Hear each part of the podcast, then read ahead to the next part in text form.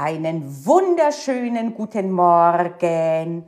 Heute will ich mit dir die zwei Elemente durchgehen, die ein Lernplan braucht, um effektiv zu sein.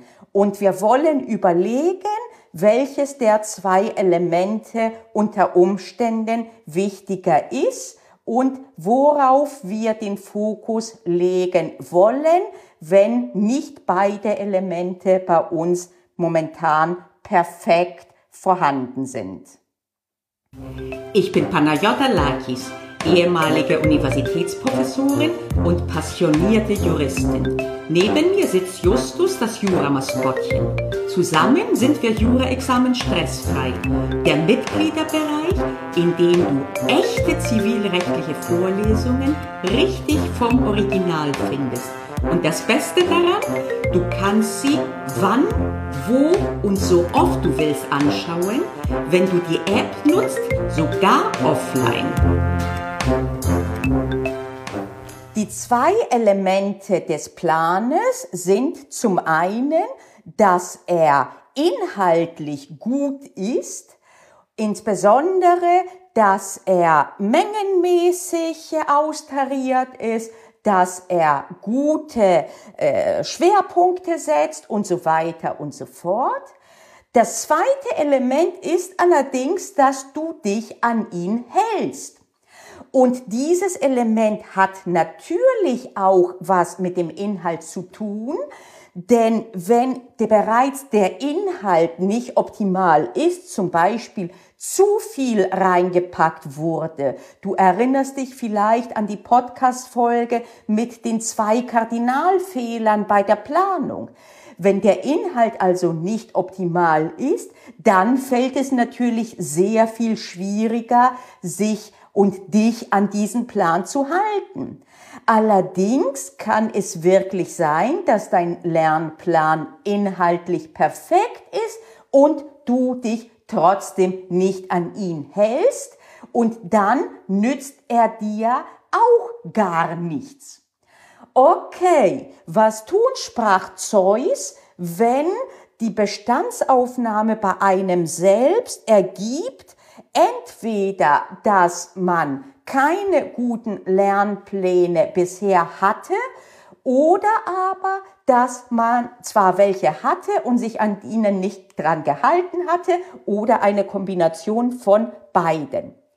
Okay, wie man Pläne macht, kann man zum einen selber üben, zum anderen hat man hier eine gewisse Hilfestellung, indem man innerhalb des Studiums Vorlesungen haben, die gegliedert sind und selbst in der Examensvorbereitung, äh, in den entsprechenden Examensvorbereitungskursen gewisse Gliederungen finden. Äh, und das gilt für die universitären Repetitorien, den thematischen, die systematisch Fach für Fach durchgehen. Und erst recht gilt es für viele der kommerziellen Repetitorien, die wirklich eine ziemlich straffe Durchplanung haben haben. Jetzt überlegst du vielleicht, oh, okay, das Problem ist gelöst, ich kann das outsourcen quasi, äh, das, ich kann diese Pläne andere machen lassen, weil es ja welche gibt, die sowas machen.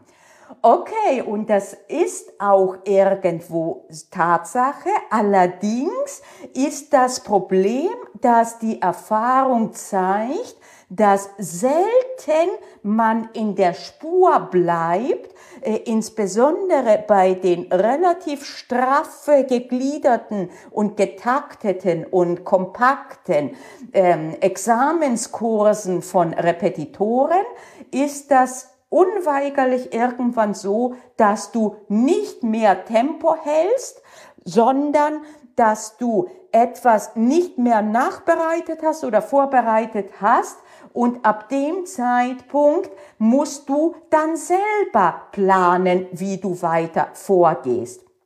Das heißt, es ist schon wichtig, die Basics zu erkennen, wie Pläne gemacht werden, optimalerweise. Aber noch viel wichtiger ist, rauszufinden, wie du dich an gute Pläne hältst, so dass du gar nicht in die Situation kommen musst, zu viel selbst zu planen dass man immer beraten ist, äh, eigene Pläne insofern zu machen, als man auch gute äh, andere Pläne anpasst, äh, weil jeder Jacke anders ist und jedes Studierenden Hirn auch anders äh, funktioniert. Das ist eine andere Geschichte. Aber gesetzt mal den Fall, entweder du sagst dir, äh, ich will mir das nicht antun, selber bereits Pläne zu machen, sondern ich nehme zum Beispiel äh, jetzt äh, den Medikus, oh, den ich durchgehe oder was auch immer. Auf jeden Fall musst du dich aber daran halten können. Und äh, das bedeutet, dass äh, es äh, zwischen den beiden Elementen das Wichtigste ist, dass du selber dich insofern im Griff hast, als dass du das, was du dir vorgenommen hast, auch irgendwo durchhalten kannst. Und äh, da ist, sind wir jetzt in dem Bereich, wo die Achillesferse von den meisten von uns vorhanden ist. Äh, denn äh, wie oft haben wir, egal in welchem Bereich, uns gesagt, äh, äh, ab morgen oder ab nächsten Jahr wird mein Leben so und so und so aussehen und uns dann nicht dran gehalten.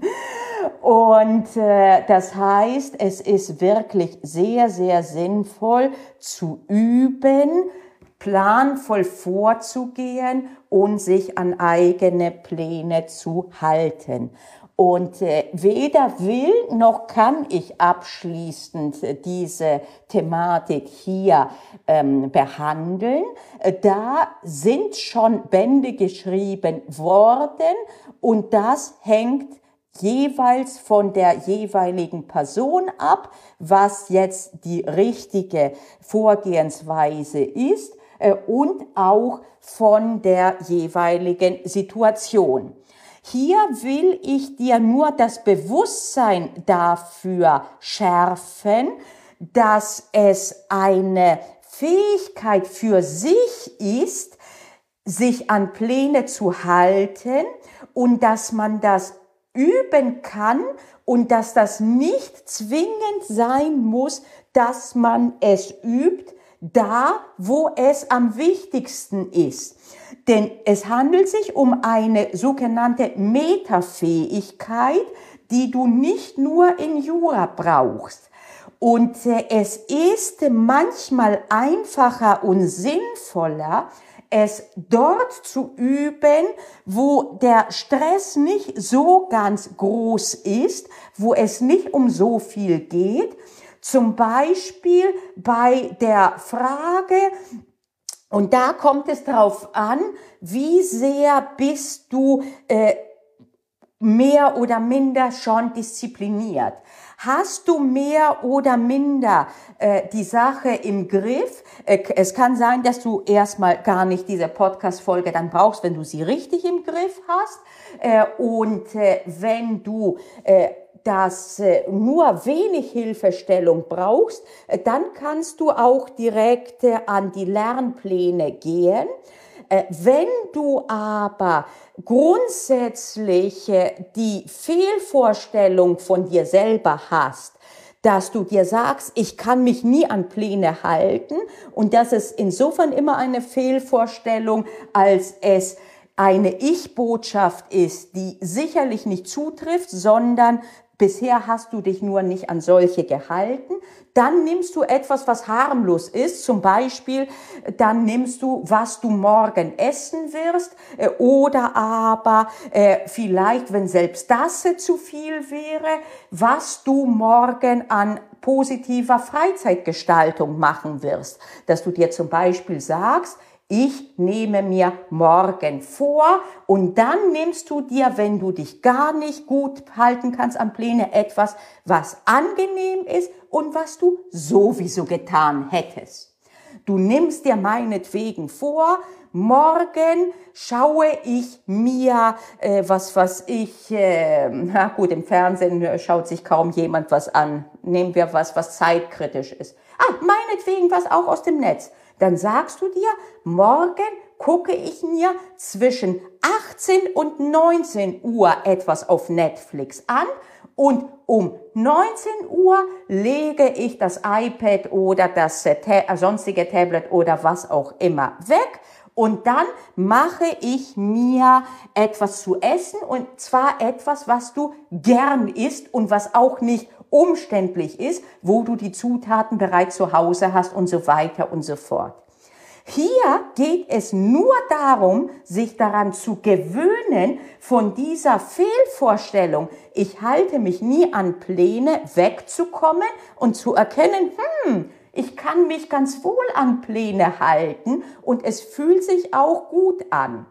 Und das kannst du natürlich auch mit Jura und mit Lernen machen entweder später in nächster Stufe oder wenn du keine großen Schwierigkeiten mit deiner Disziplin hast, von Anfang an.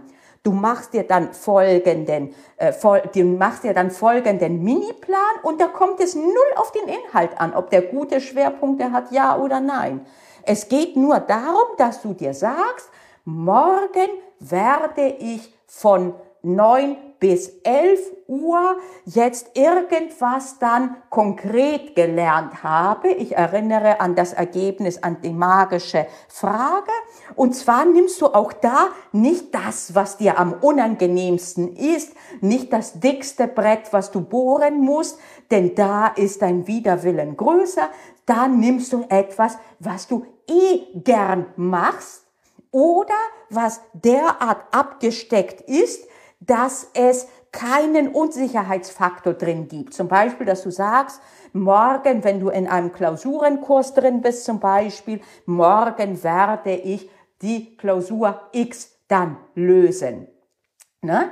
Also, und das machst du dann immer öfter und merkst dann und irgendwann geht dein Unterbewusstsein nicht mehr davon aus, dass du eine undisziplinierte Person bist, sondern irgendwann merkst du, oh, nicht nur kann ich mich halten an Dinge, sondern es macht mir sogar Spaß.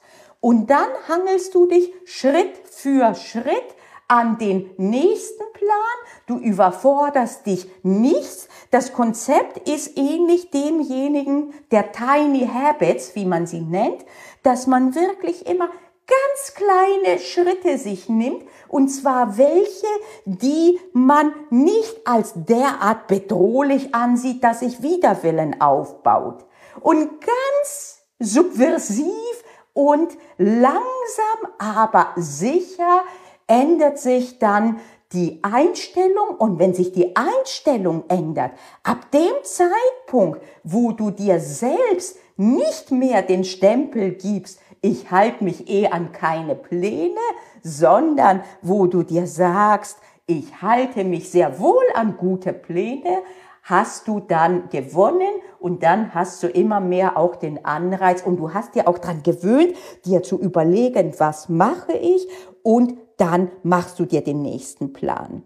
Und äh, dann ist es äh, halt nicht so 100% wichtig, dass der Plan perfekt ist, äh, denn Perfektion ist sowieso, ähm, wenn man nicht gerade am offenen Hirn operiert, weder erforderlich äh, noch äh, zielführend. Äh, die Pareto-Regel, dass man 80 äh, Prozent des Outputs mit 20 Prozent der Mühe und des Zeitaufwandes rauskriegt, die gilt auch hier und äh, in der Regel reichen 80 Prozent äh, und besser bei 100 Prozent der Zeit 5 mal 80 Prozent Output äh, als ein ganz perfektes. Und wer weiß denn, was ein perfekter Lernplan ist? Ich weiß es auch nicht. Das hängt immer davon ab, Wichtig ist, äh, sich anzugewöhnen, reflektiert vorzugehen. Und das gilt auch für Pläne. Nicht irgendwann sich hinzusetzen und den perfekten Plan zu erstellen, sondern die Sache auch zu beobachten. Und damit meine ich nicht ständig kreuz und quer und ständig Sachen verändern. Das bringt auch mehr Unruhe in den Karton, als dass es was bringt. Aber einfach eine gewisse reflektierte Vorgehensweise. Nicht einmal einen Kurs eingeschlagen und dann Scheuklappen auf, sondern ein gucken, wo man geht äh, und wenn man merkt, oh, ich stolpere ständig, vielleicht auch mal sich zu überlegen, hm, warum stolpere ich nicht? Habe ich falsches Schuhwerk gerade an oder gibt es vielleicht daneben noch einen besseren Weg oder was auch immer? In diesem Sinne, danke fürs Zuhören auch diese Woche und frohes Üben am planvollen Vorgehen. Und wie gesagt, also nimm dir auf jeden Fall, wenn du Schwierigkeiten in, die, in diesem Bereich hast, etwas, was nicht mit Widerwillen äh, jetzt verbunden ist. Und schon gar nicht solltest du dir zehn Sachen gleichzeitig vornehmen. Nach dem Motto, ab morgen werde ich zwei Stunden täglich Sport machen, ich werde nur noch gesund essen, ich werde überhaupt nicht mehr äh, Zeit verschwenden. Und ich werde das Wichtigste lernen und äh, auch das, äh, was unangenehm ist. Und äh, ja, nee, das wird nicht auf Dauer funktionieren. Und äh, in diesem Sinne, äh, vergesst nicht auch den Spaß an dieser ganzen Geschichte. Zu optimieren, wie man vorgeht äh, und wie man mit weniger Stress und mit weniger Widerwillen und mit besserem Gefühl und äh, halt äh, das macht und zu äh, beobachten, wie man selbst Schritt für Schritt immer mehr in die Richtung geht, dass man sich immer wohler fühlt mit sich selbst und seinem Leben, das macht großen Spaß, glaubt's mir. In diesem Sinne, danke fürs Zuhören und bis nächste Woche. Na, hast du Lust auf mehr gekriegt? Dann guck dir doch mal den Mitgliederbereich näher an. Das kannst du über die Webseite kurse.juraexamen-stressfrei.de oder du kannst auch insofern reinschnuppern, wenn du auf YouTube gehst, auf meinem Kanal dort, dem Jura-Examen Stressfrei, habe ich eine eigene Playlist, wo ich immer wieder Original-Content aus dem Mitgliederbereich für alle zur Verfügung stelle damit du reinschnuppern kannst und auch damit du was davon haben kannst. Also dann, bis nächste Woche, schätze ich mal.